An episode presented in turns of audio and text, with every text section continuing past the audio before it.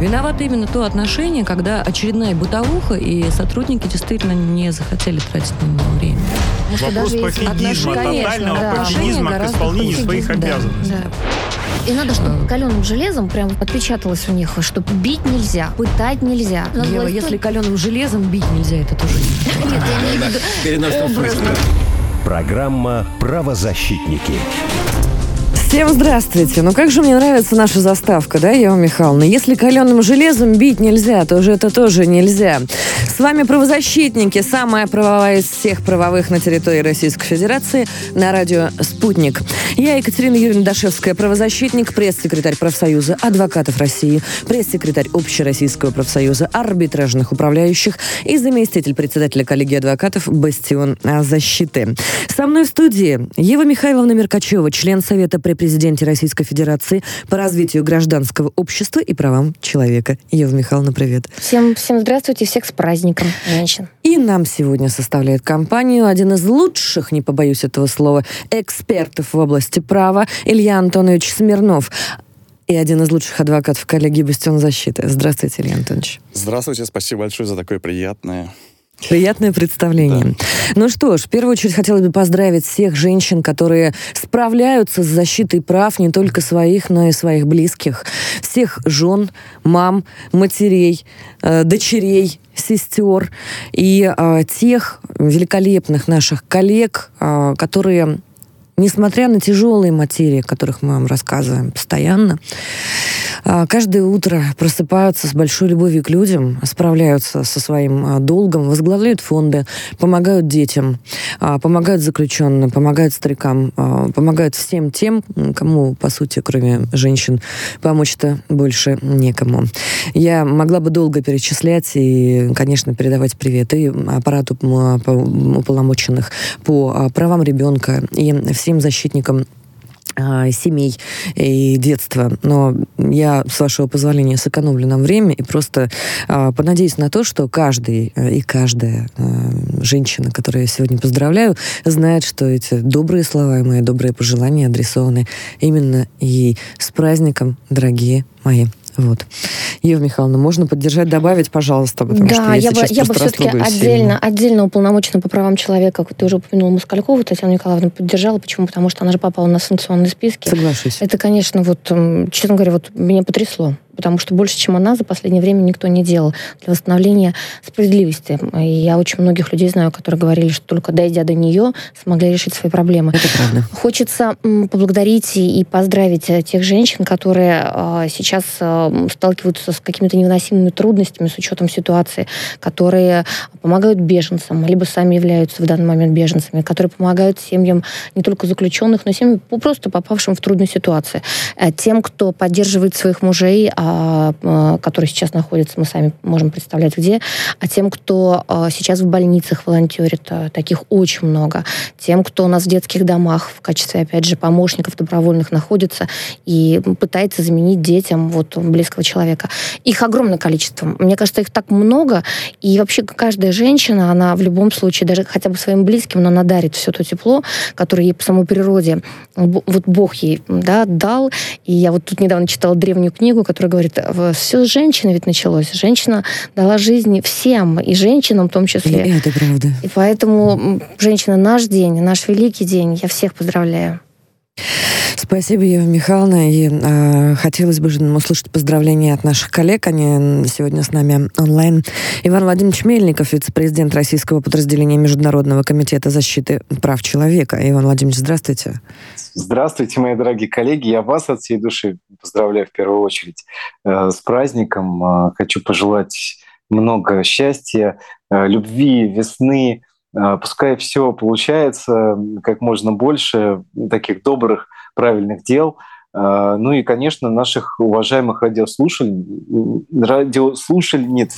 И, э, Радиослушательниц. соответ- Да, и, соответственно, эм, и, соответственно, всех тех женщин, которые часто с, э, с какими-то своими проблемами приходят в нашу передачу. Я всем хочу пожелать, э, так сказать, э, чтобы тоже была весна, чтобы была любовь, счастье в вашем сердце. И пусть у нас а, будет больше пускай, хороших новостей. И мы будем вас защищать, да, защищать ваши права и за вас сражаться. Так что поздравляю всех. Спасибо, спасибо, Иван Владимирович, за такое поздравление. Ну что, немножко внесем дегтя вот э, в такую картину. Э, темы у нас сегодня будут разные. Темы будут непростые, а будут а, даже а, такие вопросы широкого спектра, которые Илья Антонович нам сегодня прокомментирует как юрист и специалист по, скажем так, узкому, узкому репутационному профилю, я бы сказала. Я предлагаю начать с темы, которая касается фактически Э, всех э, женщин Российской Федерации. Это тема не позитивная, но эта тема неизбежная. И, конечно, хотелось бы, чтобы мы как можно меньше ее а, освещали, но пока что мы с ней сталкиваемся.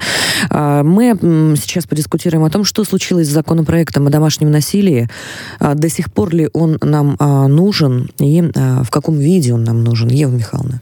Да, ну, на самом деле мы должны сказать, что за последние годы домашнего насилия не стало меньше, однозначно, поскольку мы видим напряженность в обществе, и чаще всего страдают именно женщины, женщины. Ведь жертвы домашнего насилия, они и их дети. Когда мне говорят, что вот, мы забыв... вы забываете о мужчинах, что и они тоже якобы в каких-то ситуациях могут стать жертвами того самого домашнего насилия, ну, позвольте, ну, это такие крайне редкие случаи. Вот прямо они вот штучные. Всяко, наверное, бывает. И мне там рассказывали даже историю, когда женщина там действительно колотила своего мужа. Она отнимала у него зарплату, била его, и он был... Да, это правда. Но вот это какой-то нонсенс. Ну, Конечно. это один процент. Конечно, даже а, меньше. Ты, ты знаешь, я всегда удивляюсь, когда, а, например, а, действительно кто-то страдает, физически страдает в ситуации. Мы тоже рассказывали а, много раз. Недавно абсолютно был у нас такой, такой случай Екатерины Шуравиной, если ты помнишь. Угу. И таких случаев много, обращений много. И когда женщина много лет страдает от откровенного насилия, но при этом я всегда стараюсь услышать две стороны. И я действительно на полном серьезе при каждом таком обращении говорю, дайте мне телефон вот этого своего а, супруга или бывшего супруга. Я хочу понять, почему это случилось. Я хочу выяснить причину, я хочу услышать контраргументы. И когда я звоню и слышу от взрослых мужиков, что, мол, меня психологически вот насиловали, поэтому я решил, я решил что? Я решил ударить, убить, избить, но это настолько несопоставимые вещи. И чтобы не было вот э, этой неверной трактовки, давайте сразу вокабуляр проясним, мы говорим именно об этих случаях, где меня, на меня неправильно посмотрели, на меня неправильно подышали, меня там психологически уязвили, не является ни в коей мере оправданием вреду чужому, чужому здоровью. Да, мы должны сказать, что, конечно, а, один законопроект о домашнем насилии, на который мы все рассчитываем, он ситуацию не изменит. Я, например, разговаривала с полицейскими, которые на местах работают с этими обращениями. Что они говорят? Они говорят, что нужно менять саму систему. Дело в том, что у полицейского нет а, времени для того, чтобы собирать доказательную базу истязаний, вот всего того, что происходит в семье. Обычно как он делает? Он опросил жертву, он опросил э, потенциального да, насильника. И вот есть слово одной против слова второго. Все остальное нужно каким-то образом, что называется, добывать, нужна кропотливая следственная работа. Но, говорят полицейские, у них есть некая система а, а, зачета качества их работы по баллам. Так вот, они, когда занимаются серьезными преступлениями, у них тогда серьезные баллы. И тогда получается, что они вот профессионалы, они нормально работают. А что касается профилактики таких вещей или вообще того, чего еще не случилось, то есть пока она не пришла с ножом в спине, то это вот вся работа вокруг этого домашнего насилия, она такая как бы типа несерьезная. И поэтому они, естественно, от этих историй отмахиваются мы уже имеем то, что имеем. А закон, вот который вот у нас сейчас, а я хочу рассказать, что он сейчас находится в Совете Федерации, то есть он а, не исчез, не пропал, и он даже не в Госдуме, а именно в Совфеде. И очень хочется верить, что ему будет дана вторая жизнь, второе дыхание. А тут, а, на самом деле, надо рассчитывать, конечно, на то, что глава Совета Федерации женщина, и она вообще всегда откликается на беды женщин, которые, кстати, неоднократно к ней обращались, в том числе вот через газету, где я работаю, «Московский комсомолец». А поэтому а сейчас вопрос, как мне кажется, встал только за формой. Каким этот должен быть поддерживать законопроект, потому что он в процессе менялся много раз. На чем настаивали мы, правозащитники, на том, чтобы там законодательно было закреплено понятие охранного ордена. То есть, когда бы либо полицейский сам... Охра- охранный орден да. – это практика, которая используется во многих странах. То есть, даже есть статистика, что это работает. Да. Это работает, но мы упираемся, опять же, в реализацию на земле, в правоприменение, потому что охранные ордера требуют некоторых а, специальных условий, вовлечения тех же самых а, правоохранителей на месте, которые должны а, следить за исполнением, вовлечение, опять же, а, исполнительной а, системы при условии нарушения этих ордеров. Но важно не забывать, что при всех вот этих вот водных, а именно это одна маленькая бумажка, и именно это решение, которое способно развести конфликтующие стороны, да. условно говоря, по разным углам, да. может спасти человеческую жизнь, а то и несколько судеб. Да. А то и несколько судеб, если мы имеем особенно дело с психическими отклонениями. А, к сожалению, в последнее время это очень часто. А почему вот сами полицейские считают, что должна быть система градации, то есть если человек нарушил, чтобы не сразу его в тюрьму сажали, а чтобы сначала там штраф был, а потом, может быть, какие-то работы обязательные, что-то еще. То есть он понимал, что за нарушение вот этого охранного ордера, за то, что он приближается, вопреки всему, к жертве, в том числе приближается виртуально. То есть пишите сообщения там в сети, не знаю, ВКонтакт, там где-то еще там в WhatsApp, неважно. Но он каким-то образом пытается с ней наладить контакт, который э, жертва не хочет, чтобы вот состоялся, то в этом случае он будет наказан. И повторюсь, вот по всей этой цепочке, которая в конечном итоге может привести его в тюрьму. Вообще, Ева Михайловна, знаешь, есть такая практика, я в последнее время часто сталкиваюсь э, с запросами вот такими на медиацию в этом месте. То есть, а, действительно, если существует такая острая стадия конфликта, она может быть между бывшими супругами, она может быть вообще не между супругами. Очень хорошо вот эти две конфликтующие страны развести по разным углам и э, в середину поставить не судебную систему, это досудебное урегулирование, а не адвоката, который занимается уже защитой одной из сторон, а именно медиатора, который позволяет хоть как-то снизить градус конфликта, не довести до беды, но при этом выработать те механики, которые позволят более-менее конфликт урегулировать. А давайте спросим нашего эксперта Натальи Леонидовны Евдокимова с нами, ответственный секретарь правозащитного совета Санкт-Петербурга, советник уполномоченного по правам человека в Санкт-Петербурге. Наталья Леонидовна, здравствуйте. Вопрос. Вопрос. Вот скаж, скажите, с праздником, конечно же. Спасибо. Скажите, пожалуйста, помимо ордеров, вот на текущий момент, что, по-вашему, должен еще включать этот законопроект? Закон. Ну, он и включал тот, который был написан и в том числе обсужден на заседании Совета при президенте Российской Федерации по развитию гражданского общества и правам человека еще в 2014 году. Этот проект закона он и включал. Ведь там мы сейчас говорим только о полиции.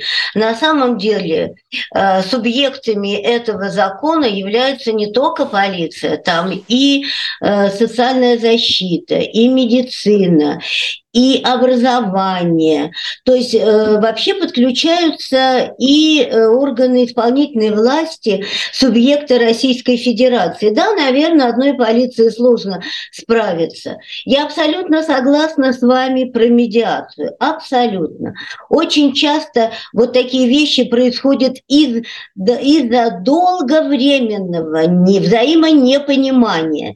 И поэтому, если на начальном этапе при первой же попытке насилия будет подключаться медиатор, который попробует, психи... Э, психолог, который попробует понять, а в чем суть, почему люди, которые когда-то по любви, по взаимному согласию создали семью, дошли до жизни такой. Я, конечно, согласна с Евой Михайловной, что прежде всего это относится к мужчинам как к сильной стороне. И страдают ведь не только женщины, дети и старики, в том числе, сколько я знаю насилия по отношению к собственным матерям, потерявшим уже человеческие... Наталья лица. Леонидовна, то есть вы считаете, что вот в этом законе как раз-таки не хватает вот этого блока относительно Оно медиации? Есть. есть. Оно есть. Но дело в том, что сейчас конечную редакцию этого законопроекта мы не видим. Он застрял Совете Федерации. А в нашем... Почему мы тогда, после того, как в 2019 году Валентина Ивановна Матвиенко выдала свою версию законопроекта на э, широкое рассмотрение, большинство правозащитников и те, которые участвовали в разработке этого закона, включая Мари, Марима Давтян, которая была одной из ну, так сказать, идеолог, идеологов этого закона, мы были против, потому что там очень много вещей, которые мы считали необходимыми, исчезли. Ну, например, Я правильно понимаю, что на текущий момент закон а, все-таки на доработке находится? Да, то есть еще, на еще... Более того, Ева Михайловна, посмотрите, ведь там же они обещали еще в прошлом году его внести в Государственную Думу. Вот уже 2023 год начался начался. Я специально посмотрела на сайте как Совета Федерации, так и в Государственной Думе законопроект опять не внесен. И все разговоры э, членов Совета Федерации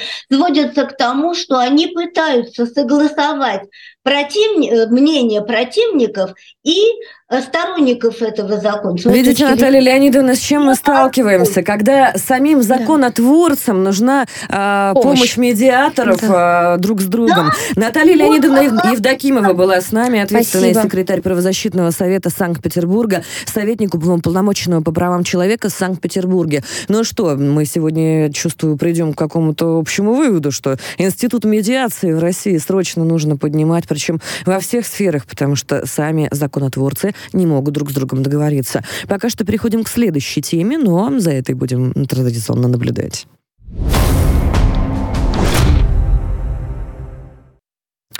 Денис Терехов, медиа-менеджер и депутат Заксобрания Красноярского края, попал в больницу после приема биологически активной добавки, купленной на продовольственном рынке.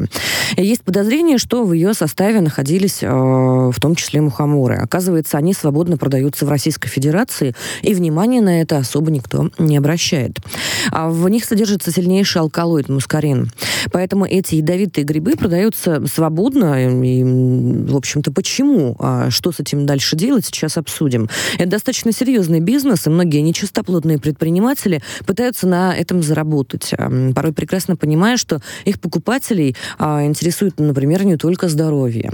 Почему в открытом доступе находятся эти пищевые добавки? Почему мы покупаем их без рецепта? А почему медицинское лобби не вступает в конкуренцию, в, а, в принципе, ожидаемую, да, когда позиционируются эти добавки как медицинские препараты? Это вопрос номер один. Кроме того, ситуация с госпитализацией депутата показала, как медицинский персонал относится к сохранению персональных данных и какие репутационные риски могут в связи с этим возникнуть. Если честно, вчера я узнала об этой ситуации из э, телеграммы. Более того, а, я а, в первую очередь, как человек разумный, подумала, что это какой-то вброс. То есть, ну, не бывает так, чтобы человек находится в реанимации, а за него рассказывают каким, какие-то анонимные журналисты а, или анонимные блогеры, что с ним происходит. А, Денис Эдуардович Терехов а, с нами на связи. Давайте послушаем первоисточника, может быть, сделаем необходимые а, выводы. Денис Эдуардович, здравствуйте. Денис, привет. Да, привет, привет. Да, ну, Катерина, ну мы с тобой давно знакомы. Можно я буду просто Денисом, а ты просто Катей, позволишь? Хорошо. Расскажи, пожалуйста, что с тобой на самом деле произошло и почему ну, наши коллеги вот таким вот образом странным отреагировали и во все просто желтые трубы э, начали трубить о том, что с тобой что-то случилось? Ну, значит, ну смотри, тут, тут, тут, тут, тут, тут история как? Тут история какая? Человек, который умирает в реанимации, было особенно смешно, о том, что один телеграм-канал в 19.50 сообщил, что я, я, у меня эм, состояние что-то средней тяжести, а мне в этот момент просто выписывали, я уже выходил, просто я ждал, когда там вещи переодуть, чтобы переодеться. Вот. Ну, просто человек, который умирает, его как бы обычно не отпускают через 10 часов из реанимации. То не отпусти, мне 10 часов сказали, что ну, для порядка надо посидеть, и так быстро нельзя вообще выходить. Абсолютно я говорю, ну, вы же Я говорю, хотите, можно, говорю, я отожмусь сто раз, чтобы убедились, что я жив-здоров? А, ой, капельница мешает, извините. Кстати, к разговору про капельницу. Вы знаете, чем меня лечили? Чем? А, чем меня, расскажите, Денис? Чем, чем, чем, меня лечили, чем меня лечили, да. Вот, значит, меня лечили следующим образом. Нет, правда, я, я благодарен врачам, они быстро разобрались, что мне нужно лечить просто здоровым сном. Меня обездвижили. Ну, это вообще я, самое там, лучшее не, лекарство. Чтобы я не дергался, меня обездвижили. И потом я в 8 утра, значит, просыпаюсь, у меня глаза не, не веки, ну, веки не открываются, потому что обездвижены. Но я все слышу. Мне так вот врач голову поднимает, а она падает. Поднимает, она падает. Потом покрутил, извините, у меня сосок. Значит, я испытал боль, но я ничего не мог сказать, потому что у меня трубка стояла во рту для дыхания. Вот. Значит, и потом, когда, когда я, я чувствовал себя героиней вот, Умы Турман из фильма «Убить Билла», Денис, пошевели большим пальцем. Денис, пошевели большим... 9 утра я пошевелил всеми пальцами. Значит, говорю, а что у меня привязали? Я потом вытащил катетер значит, изо рта. Я говорю, что у меня привязали, я не могу дышать. А что все-таки произошло, Денис? Денис, что все-таки произошло на самом деле? Да что, по ситуации, что, что было на самом я деле? Я на Даниловском да. рынке, на Даниловском рынке в Москве я купил совершенно легально в магазине БАДов, значит, две баночки для улучшения сна и для улучшения мозговой активности. Я, извините, Значит, э, э, поборник, поборник народных, народной медицины. Я с 2017 года голодаю. Последний раз, вот я буквально значит, две недели назад вышел из голода, был, я был на воде 14 дней. Слушайте, я сам над собой ставлю эти эксперименты, да, я, я там увлекаюсь чаями, значит, там, там, там, травяными, обычными, вот, я считаю, что организм саморегулирующая система, ее просто не нужно трогать, и она сама все отрегулирует. Таким ну, образом, такая, ты такая... покупаешь абсолютно легальную разрешенную добавку, она же БАД. Да, там, да, там был мухомор, я понимал, что там был мухомор, Значит, ну, насколько я понимаю, мухоморы не запрещены. Почему? Их, говорят, запрети... Их, говорят, запретить, ну, я оставлю это за скобками. И, значит, их запретили продавать через там Wildberries и вот эти интернет-магазины. Но добавлять ну, БАДы не запретили. Послушайте, у меня нет претензий ни к Даниловскому рынку, я до сих пор, это не, это не реклама, я до сих пор считаю это лучшим рынком Москвы. Нет претензий к этим ребятам, я знал, на что я шел. Значит, ну, наверное, я, наверное, не нужно было и те, и другие таблетки выпивать. Просто они мне давно были куплены, я просто после ну, на голоде, конечно, ничего не употреблял. После выхода из голода думаю, ну, наверное, надо, потому что у меня сон, правда, сбился. Ребят, ну, когда ты два раза в неделю летаешь туда-сюда, ну, правда, все сбивается. Ну, ну не суть. Наверное, таким он, таким образом, ты, ты, ты просыпаешься, приходишь в себя, тебя немножечко полечили, открываешь Телеграм а, и видишь, что, оказывается, ты стал героем всех вечерних Нет, новостей. я не открываю, я не открываю а Телеграм, потому что телефон туда не, не, не пускают. Так. А, мне э, фельдшер э, говорит где-то к середине дня, ой, говорит, а это про тебя пишут, что ли? Денис, Слава, вот самое интересное. Можно вопрос? А, коллеги, вот меня что смутило во всей этой ситуации, что откуда-то узнали СМИ первые, при том, что Денис якобы был в этот момент обездвижен. Это отдельный вопрос, кроме того, что вот эти микродозинги мухомора мы с вами обсудим. Но все-таки откуда утекла информация о его медицинской тайны фактически. Я точно, я это, точно это знаю. вопрос откуда, номер два. Я точно знаю, откуда это утекло. Это утекло, я не знаю, как это правильно называется, а, от э, бригады скорой помощи или от станции скорой помощи, потому что, потому что, во-первых, значит, а, как, как вы знаете, нельзя отравиться мухомором, нельзя отравиться колбасой, можно отравиться каким-то действующим веществом. Значит, слово «мухомор» прозвучало от моей невесты Лены, когда он сказал, что что-то принимала, говорит, ну он какие-то какие капсулы пил, там был мухомор. А, мухомор, сказали они. Значит, и, и потерли руки. Ну, то есть я просто, я заснул и был как, ну, тревожно спал, что-то, что-то как-то подергивался. Ну, наверное, действительно, ну, просто было, было больше, чем след это, вот этой, значит, этой фигни я выпил, да? Вот. А, и, и, в принципе, в принципе, мне нужно было просто привести в чувство. Они вместо этого мне вкололи седативное, чтобы я еще крепче заснул, вместо того, чтобы меня разбудить. Вот. И потом, значит, потерли руками, записали ее телефон, и меня еще до склифа не довезли, как Лене начали звонить журналисты, зная ее фамилию, Хотя как бы вот она никому не известна, да, мы, не, ну, мы живем вместе уже То больше есть лет. сотрудники но, скорой но помощи от, абсолютно осознанно, откровенно пошли на слив информации, понимая, что ну, а, Денис точно. Терехов обладает а, определенной до, до, долей публичности. Да? Конечно. И, обменять, обвинять том, вполне возможно, и вполне возможно на этом заработали. Вы знаете, что а, есть, есть, знали, есть что небольшая ремарка. Мы сейчас уйдем на новости и обязательно после новостей а, продолжим эту тему буквально пару минут, потому что тема на самом деле очень очень острая. Когда ты хоть немного публичен, любое твое движение можно извратить как угодно. И инфу сливают все, и врачи, и участковые, и обиженные горничные. То есть буквально даже нет разницы, кто ты, что ты, что на самом деле было, если есть о чем а, повопить на торговой площади. Вот таким а, образом идет волна, и с этим воплем включаются Два интересных механизма. Человек опытный вычисляет заказуху моментально. Человек э, вменяемый, конечно, не будет обращать внимание на а, какую-то чушь, которую ему пытаются преподнести, и которая в себе в ядре не несет никакой, ну, допустим, общественной пользы, да, и за, зафиксирована на одном человеке, то есть явная информация непроверенная. Здесь вопрос исключительно к нашим коллегам. Уважаемые журналисты, а у вас есть профстандарт? Вот об этом мы еще поговорим после новостей, буквально через пару минут вернемся, не отключайтесь.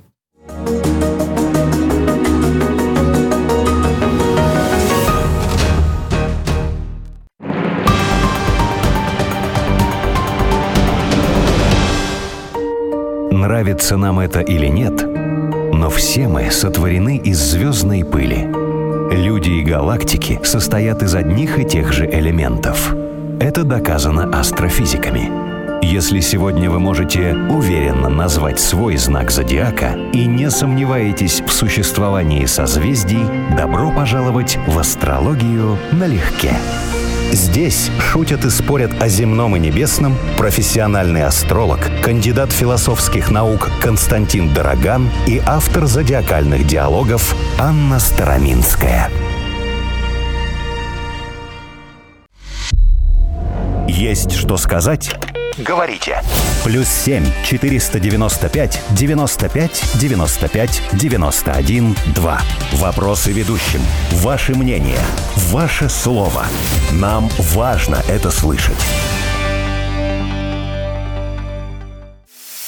Один великий русский философ говорил, что задача юристов не превратить мир в рай на земле, а не допустить его превращения в ад. Выполняя эту задачу, я, адвокат Павел Астахов, приглашаю вас к диалогу в моей авторской программе на радио «Спутник» «Не судите сами». Давайте поговорим профессионально. Обсудим, взвесим все за и против, и уже потом вынесем наш общий вердикт. Звоните мне в студию еженедельно на радио «Спутник» в программу «Не судите сами».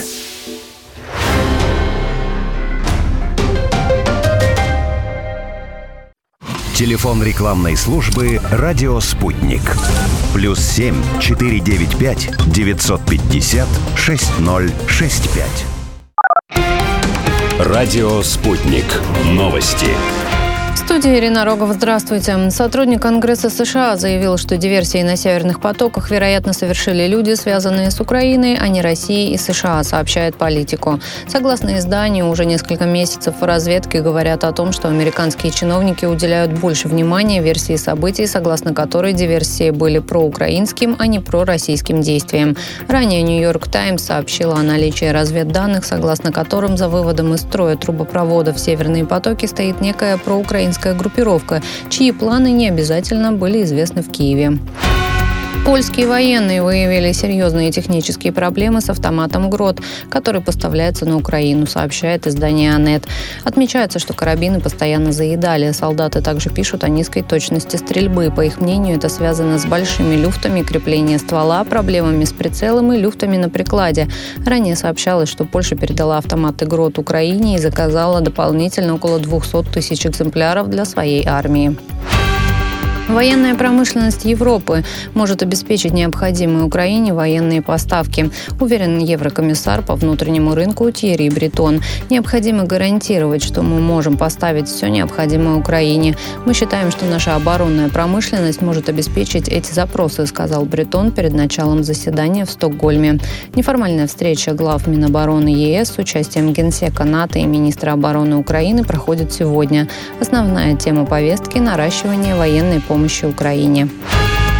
Делегация парламентариев Венгрии, посещающая финский парламент, выступила за членство Финляндии в Североатлантическом альянсе, однако не сообщила никаких дат возможной ратификации, сообщил спикер парламента Финляндии Матти Ванханин.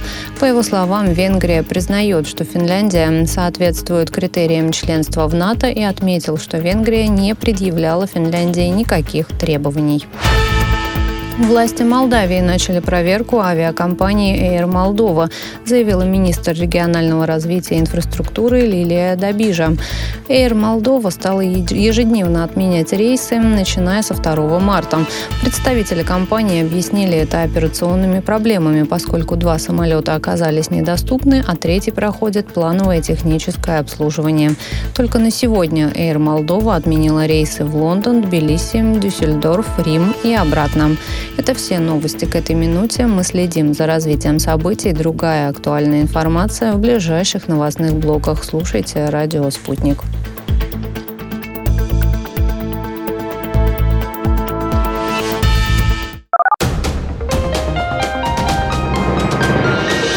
Следующий выпуск через полчаса на радио «Спутник».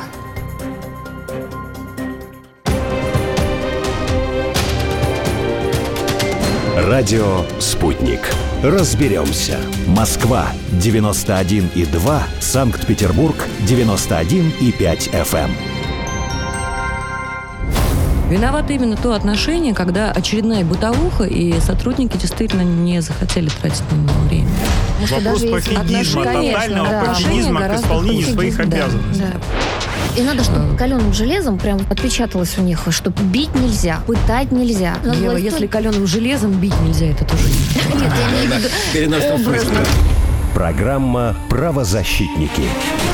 И снова с вами самая правовая из всех правовых на территории Российской Федерации. С нами Денис Эдуардович Терехов.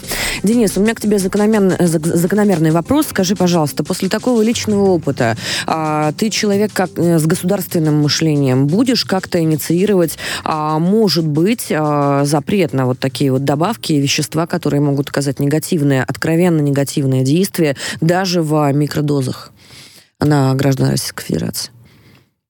И Александр говорил, э, или, или это было внутри, ну, когда был, когда был пауза на новости, о том, что, конечно, все это должно продаваться в аптеках. Все это должно лицензироваться, продаваться в аптеках, потому что есть разные мнения по поводу тех же самых мухоморов, да, ну, как известно, все, что нас не все, все, что не убивает, делает нас сильнее, извините за мой черный юмор в контексте самого себя. Вот, поэтому, поэтому, конечно, если, условно говоря, врачи скажут, что да, это можно там, по рецепту или еще как-то под контролем, а не просто бабушка потолкла и насыпала куда-то, да, то, то, то, то, то, наверное, так, так и должно быть.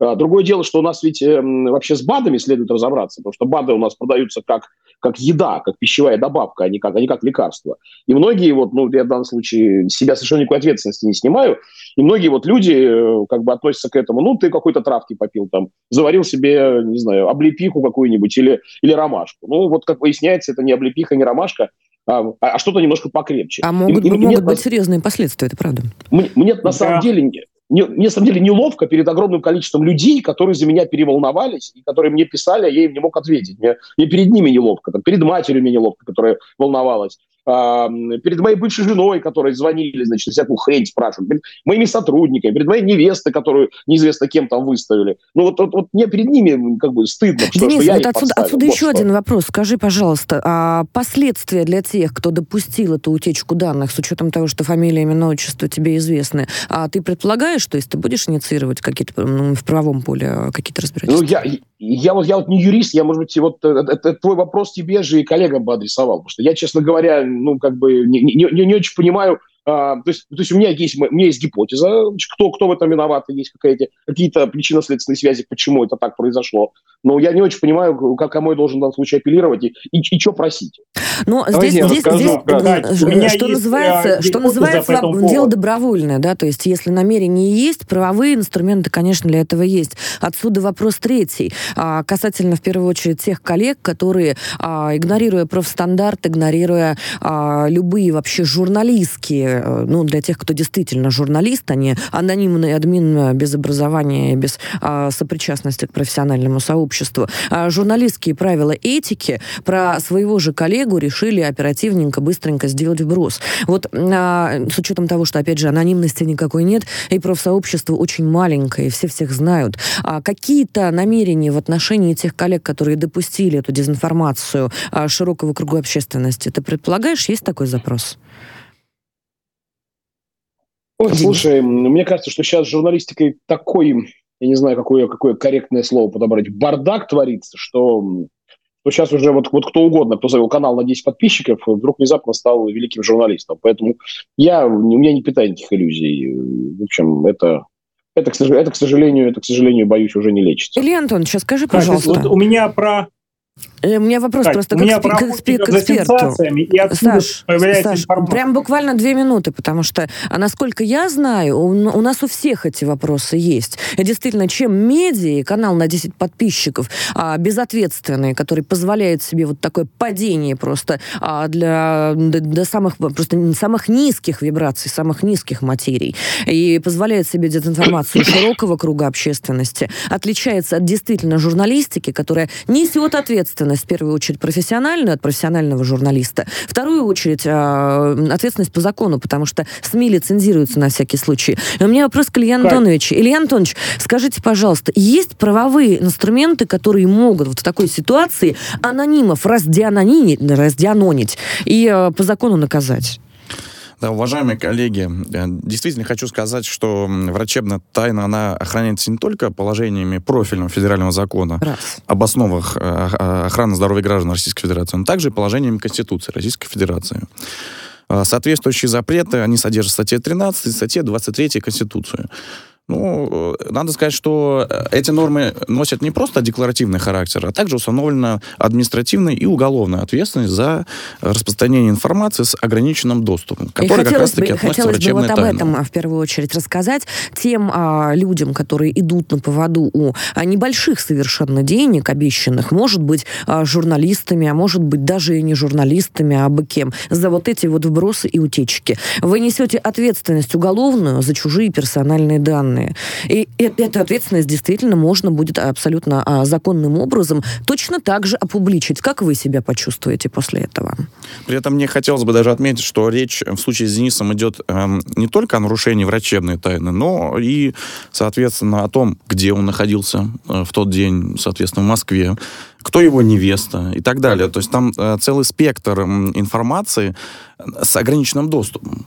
То есть уже целая просто фактура для иска. Абсолютно. Ладно, а что касается репутационных рисков, то есть вот понятно, информация э, каким-то образом просочилась, информация недостоверная, и с этим можно работать. А как э, по закону можно э, раздианонить тех людей, которые каким-то вот э, под эгидой анонимности каким-то образом поучаствовали в этой дезинформации э, широкой аудитории, и э, какие инструменты вообще у юристов на этот счет есть? Есть такая профессиональная шутка, что строгость российских законов нивелируется необязательностью их исполнения. Есть такая, да. И зачастую граждане, столкнувшись с нарушениями закона, не предпринимают мер к восстановлению своих нарушенных Ну, а потому что правоохранители не возбуждаются по клевете, Илья. Именно так. Поэтому я рекомендовал бы жертвам э, распространенной информации ставить вопрос в правоохранительном, э, соответственно, русле, то есть написанием соответствующих заявлений в судебном порядке с иском о э, защите чести, достоинства и деловой репутации в суде общей юрисдикции или в арбитражном суде, если речь идет о предпринимателе, и добиваться восстановления справедливости. Такие люди не рассчитывают на то, что они будут наказаны. Ну, то есть, если если не попустительствовать и не забивать вот на это сразу, и не, не смиряться с безысходностью, мол, там про меня написали, и ничего с этим не сделать, добиться результата можно. Да, можно добиться и возбуждения и административного, и дела об административном правонарушении, и даже э, уголовного дела. И даже уголовного дела. Денис Эдуардович Терехов был с нами, депутат ЗАГС Собрания Красноярского края. Э, Денис, мы тебе желаем э, максимального здоровья, мы действительно за тебя очень волновались. Да, я тренировался сегодня 20 раз, значит, 16 килограммов килограммовую гирю поднял, и 10 раз 24-килограммовую гирю поднял. А еще, насколько, ну, на, насколько я понимаю, мы можем поздравить тебя с помолвкой. Жаль, что мы узнали об этом так, но тем не менее тоже поздравляем и твою прекрасную половину. А, спасибо. Желаем ей крепких нервов в первую очередь. А женам чиновников Спасибо. вообще это очень нужно. Спасибо, ребята. Спасибо Пока большое. что переходим к следующей, Давайте, переходим к следующей да, теме. Всего но... доброго.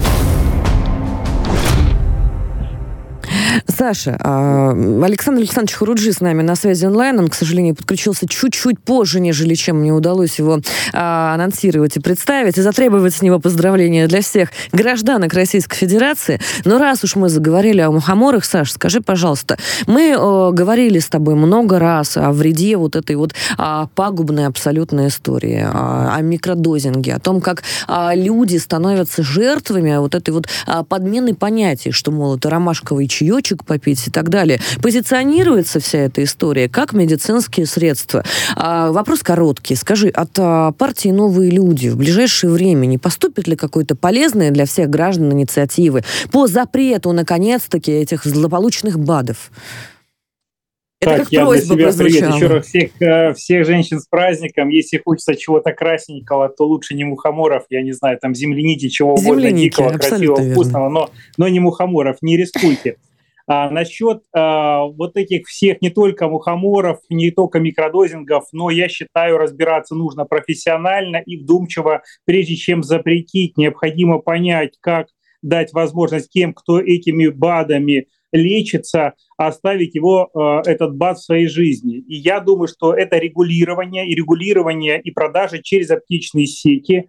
Я решил для себя разобраться глубоко в этой теме, разбираюсь уже полгода, у меня куча книг, я их изучаю. Вот, прежде чем предложить, мы стараемся очень хорошо взвесить, потому что наша партия не сторонник просто запретов, а сразу же сторонник предложения, как сделать так, чтобы эта полезная часть того, что есть, осталась, а вредную искоренить и снизить риски, что гейки э, купят эти мухоморы в свободной продаже. Ну а Будем что ж, инициатива действительно очень нужная, очень полезная, как мы видим, но уже назрела, поэтому очень будем ждать э, развития ситуации. А я вам что сказать хотела еще? Я не буду сильно погружаться в эту тему, ну просто вот в рамках новостей хотела с вами поделиться. И мы потихонечку переходим к позитивному и хорошему. Профильный комитет Совета Федерации по экономической политике предложил Министерству финансов закрепить в российском законодательстве понятие «семейное предпринимательство» имущества. Предлагается рассмотреть возможность введения специального налогового режима, семейный патент называется, что будет способствовать легализации семейного бизнеса и так, как а, позволит оформить всех членов семьи с минимальной налоговой и административной нагрузкой. Что это значит? Это позволит избежать подозрений в незаконном дроблении бизнеса. Раз, потому что действительно многие а, сейчас а, понимают а, силу династийности. А, сегодня вот у нас а, в гостях в студии а, нет впервые не а, мое продолжение рода, а маленькая замечательная а, девочка Ева Михайловна а, Меркачева, дочка, которая сегодня вот а, машет нам а, через а, окошечко и всячески маму поддерживает. И эту династию гостиность хочется, конечно, видеть в каждой семье российской, в каждой семье на территории Российской Федерации передачу вот этого профессионального своего э, ядра и профессиональной материи. Законопроект очень полезный. Это, на мой взгляд. Опять же, можете, конечно, а, со мной поспорить, но я не думаю, что здесь вообще возможно спорить. Семейное предпринимательство включает в себя и наставничество, и преемственность. А, помимо того, что действительно дробление бизнеса это такая вещь, которая а, сейчас очень двусмысленно может трактоваться правоохранителями в том числе. В России 74% малых и средних предприятий являются семейными компаниями. Профессия передается от отца к сыну, от матери к дочери. И эта тенденция очень хорошая, на мой взгляд, очень радостная. В деле заняты супруги, их родители, дети, братья, сестры, внуки, даже бабушки и дедушки. 57% предпринимателей в России являются представителями своего бизнеса в первом поколении. Но почему же не стимулировать эту тенденцию, чтобы было не первое поколение, а второе, 33 и 33. 36% людей отметили, что у них работают представители двух поколений, а у 7% компаний в бизнесе задействованы три поколения семьи. А, прошу вас в комментариях, дорогие слушатели, если вы разделяете мое личное мнение на этот счет, а, поддержать, наверное, эту инициативу, потому что нас видят, нас слышат, и именно мы а, оказываем прямое непосредственное влияние на то, что получаем потом обратно.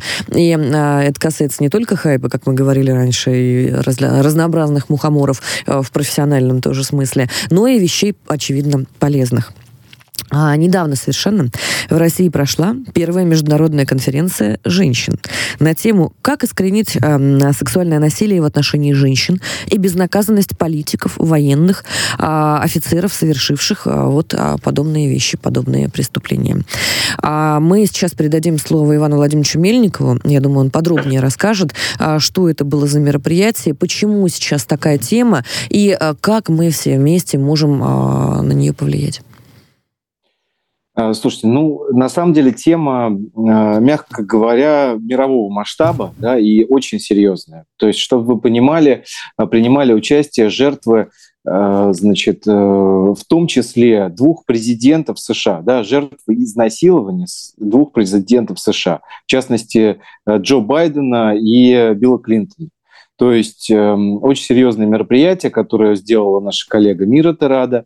И вопрос очень серьезный. Что делать э, и как быть тем жертвам, которые подвергаются значит, сексуальному насилию со стороны ну, высших чиновников э, власти во всех странах. Да? И это не только Соединенные Штаты, это и страны Европейского Союза, и Российская Федерация. Я обращу ваше внимание на то, что у нас огромное количество примеров э, существует, когда действительно значит, э, знаете, безнаказанность абсолютная то есть для тех, у кого есть деньги, тех, у кого есть власть. Да? И нужно понимать, что вот эта вот тема, она у нас как раз э, созрела, так сказать, в преддверии 8 марта, да, Международного женского дня, потому что женщин надо защищать, да, их надо оберегать, значит, а тут вот некоторые негодяи, я по-другому не могу сказать, да, совершают такие ужасные действия, которые, в принципе, на всех, на нас, мужчин, бросают негативную тень, да,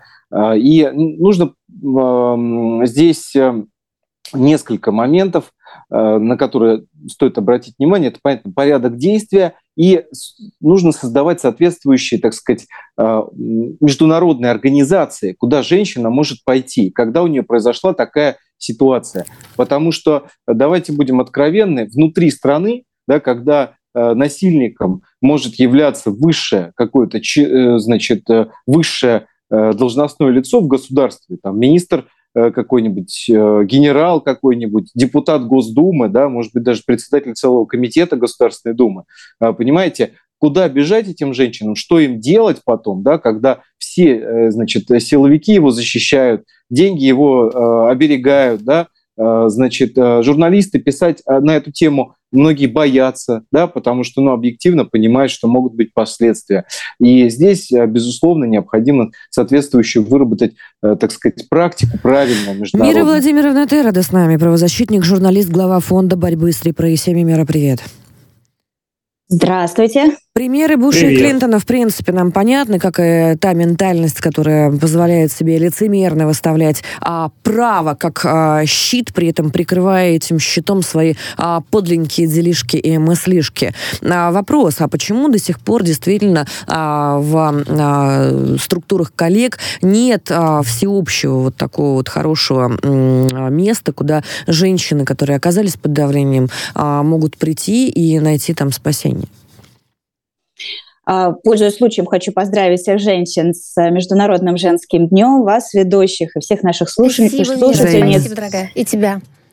Спасибо большое. И а, возвращаясь к нашей теме, а, к сожалению, когда а, в подобные случаи замешаны представители власти, чиновники, либо, например, военнослужащие, как у одной из наших участниц на мероприятии, очень сложно что-либо сделать, потому что, во-первых, эта тема, она превращается сразу же в, не, в некий инструмент, в некое оружие для того, чтобы манипулировать оппонентами, да, либо а, в любой культуре, в любом менталитете женщина, а, которая подвергается насилию, ей прививают почему-то ощущение стыда.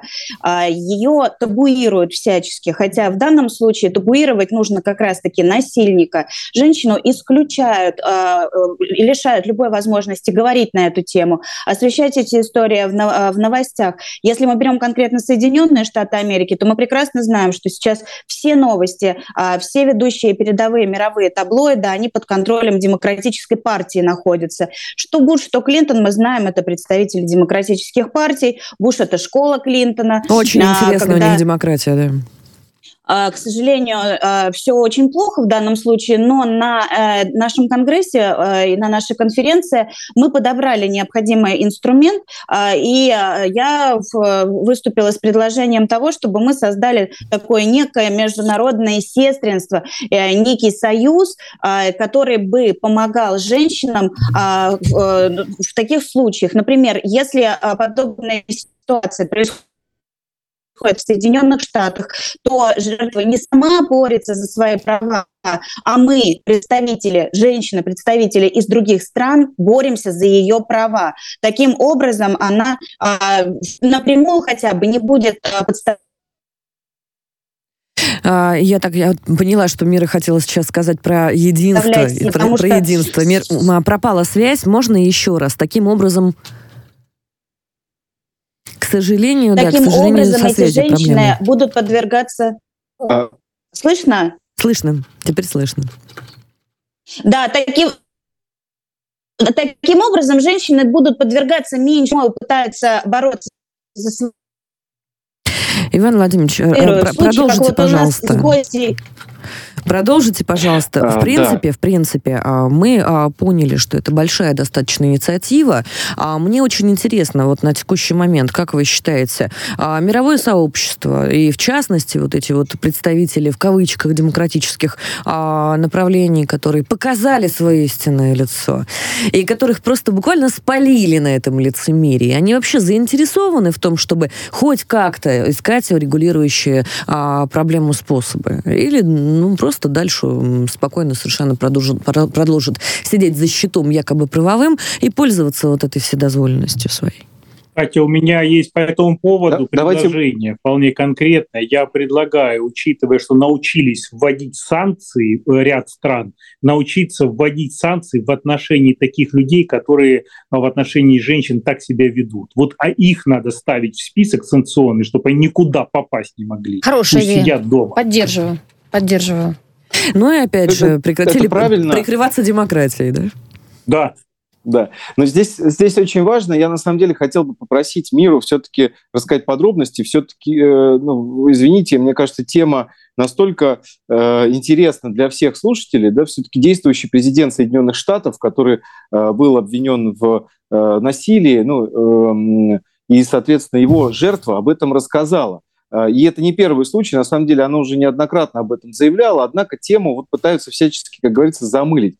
Эм, да, Расскажи, Иван Мира, пожалуйста, поподробнее. Да рассказываю. А, во-первых, я хочу, в принципе, поговорить о всех женщинах, которые приняли участие в вчерашнем а, мероприятии, потому что а, там присутствовала жертва Билла Клинтона, Хуанита Бродри, которая подверглась насилию еще в 1973 году, когда Билл Клинтон был только генеральным прокурором штата Арканзас. И она рассказывала о том, как Хиллари Клинтон запугивала ее, не давая ей рассказывать эту правду. И лишь в 2016 году, когда Хуаните было 73 года, когда Хиллари Клинтон в открытую, там, во время а, своей очередной какой-то предвыборной гонки сказала, чтобы все женщины, которые которые подверглись насилию, выступили, только тогда Хуанита смогла открыться.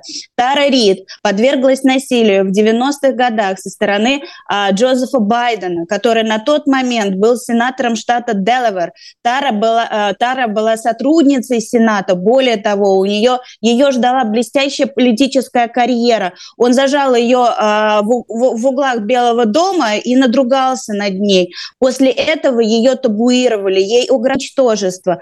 Байден – это школа Клинтона, действовали по аналогичной абсолютно схеме, в принципе, в принципе, в принципе, мы донесли основную мысль э, до наших слушателей. Речь идет не только о небезызвестной всем о Монике Левинске.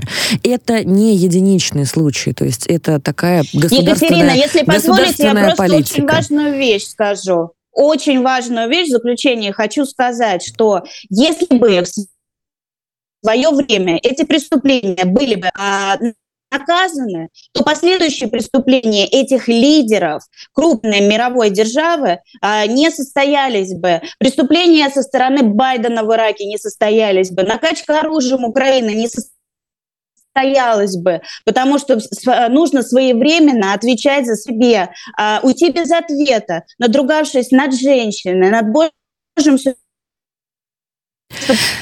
вы знаете, эм, когда, когда речь идет о женщинах... человек, когда почувствуя речь... свою безнаказанность, будет вершить другие преступления.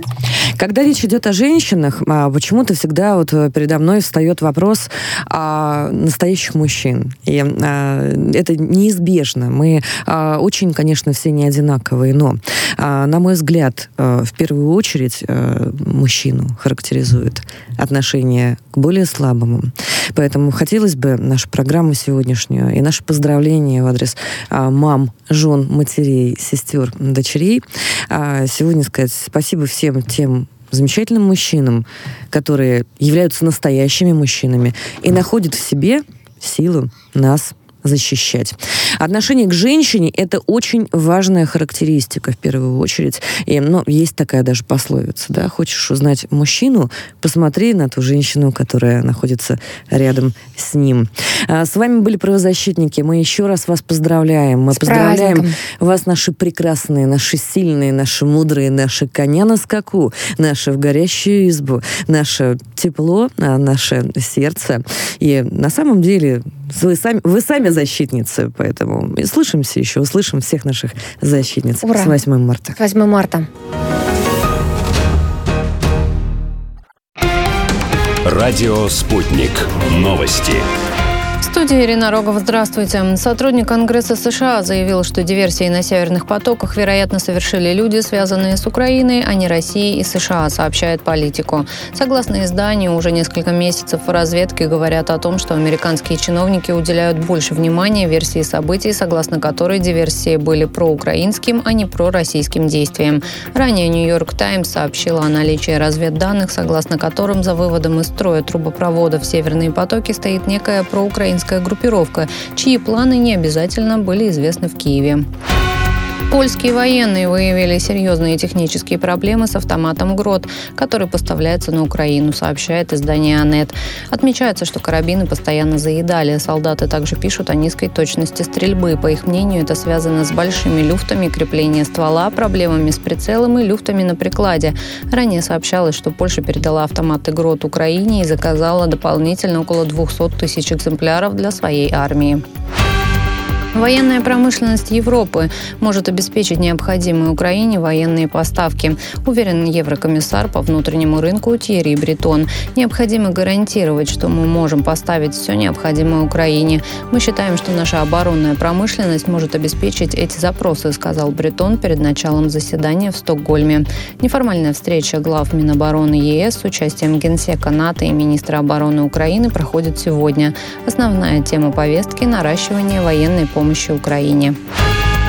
Делегация парламентариев Венгрии, посещающая финский парламент, выступила за членство Финляндии в Североатлантическом альянсе, однако не сообщила никаких дат возможной ратификации, сообщил спикер парламента Финляндии Матти Ванханин. По его словам, Венгрия признает, что Финляндия соответствует критериям членства в НАТО и отметил, что Венгрия не предъявляла Финляндии никаких требований. Власти Молдавии начали проверку авиакомпании Air Moldova, заявила министр регионального развития и инфраструктуры Лилия Добижа. Air Moldova стала ежедневно отменять рейсы, начиная со 2 марта. Представители компании объяснили это операционными проблемами, поскольку два самолета оказались недоступны, а третий проходит плановое техническое обслуживание. Только на сегодня Air Moldova отменила рейсы в Лондон, Тбилиси, Дюссельдорф, Рим и обратно. Это все новости к этой минуте. Мы следим за развитием событий. Другая актуальная информация в ближайших новостных блоках. Слушайте «Радио Спутник».